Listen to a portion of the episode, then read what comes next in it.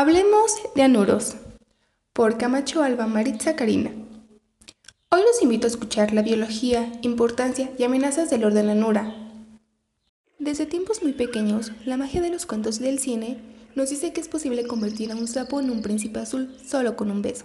Pero no les voy a hablar de besos, de príncipes y de princesas, sino sobre la biología, importancia de cuidar y proteger estas especies tan importantes para el equilibrio del ecosistema y que hoy día están amenazados.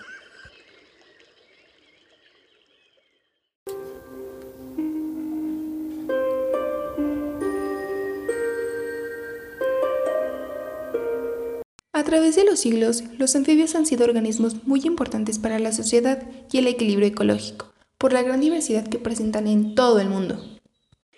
Los anuros son un grupo de seres vivos que pertenecen al grupo de los anfibios. Los anfibios son uno de los grupos de vertebrados más extraños y durante su vida presentan una metamorfosis que cambia todo su aspecto, debido a que viven entre dos mundos, el agua y la tierra.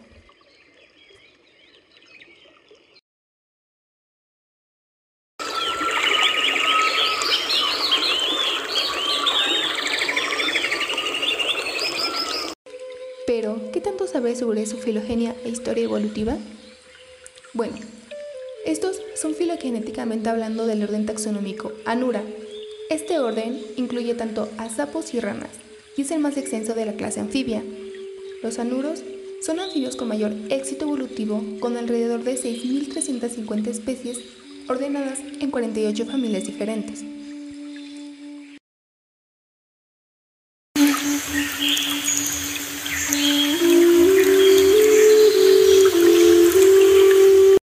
Los anuros son el grupo de anfibios más extendidos. Están presentes en los cinco continentes. Tan solo están ausentes en los desiertos del norte de África y la península arábica, Groenlandia y las regiones congeladas de América del Norte y Asia.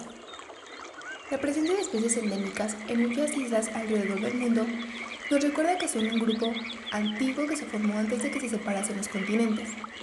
Como todos los anfibios, los anuros necesitan del agua para completar su ciclo vital. Sus huevos han de en el agua para que se desarrollen sus larvas, los renacuajos. Las adaptaciones de los anuros a una gran variedad de medios les ha proporcionado su éxito dentro de los anfibios. Se han descrito especies que pueden sobrevivir a la congelación o que hibernan durante meses esperando las lluvias. Pero, ¿por qué son importantes los sapos o ranas?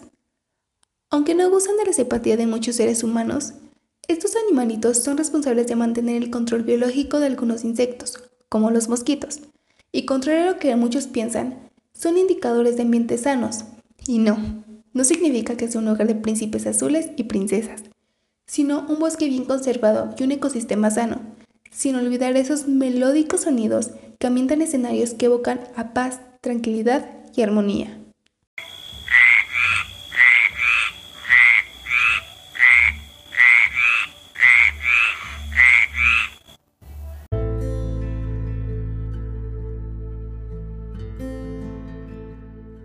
Este grupo de animales que han habitado el planeta desde hace más de 300 millones de años se ven amenazados por pérdida de hábitat, contaminantes, aumento en la radiación UV, introducción de especies invasoras, cambio climático, con efectos ya evidentes, como el adelanto en la época de reproducción motivado por el aumento de la temperatura, la desecación temprana de las masas de agua, con la consiguiente muerte de las larvas que no tienen tiempo de completar su metamorfosis.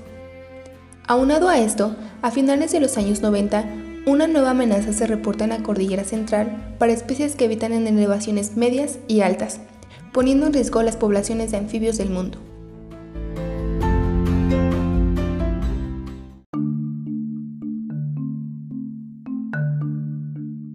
Se trata de un hongo que vive en el agua conocido como hongo quítrido de los anfibios, que cubre la piel de las ranas y sapos. Como estos animales respiran por la piel que en muchos anfibios es más importante que el mismo proceso en los pulmones, mueren asfixiados, afectando a más del 38% de las especies de anfibios identificados en el planeta. El hongo también produce toxinas que paralizan los glóbulos blancos, lo que altera la respuesta inmunitaria de los anfibios infectados.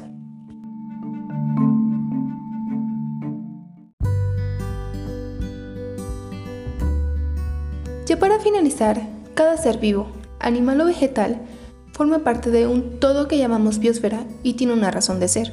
Pensar que la extinción de pequeños animales, por feos o desagradables que parezcan, no tiene importancia es un grave error.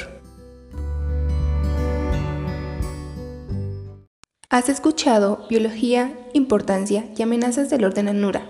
Gracias por escuchar.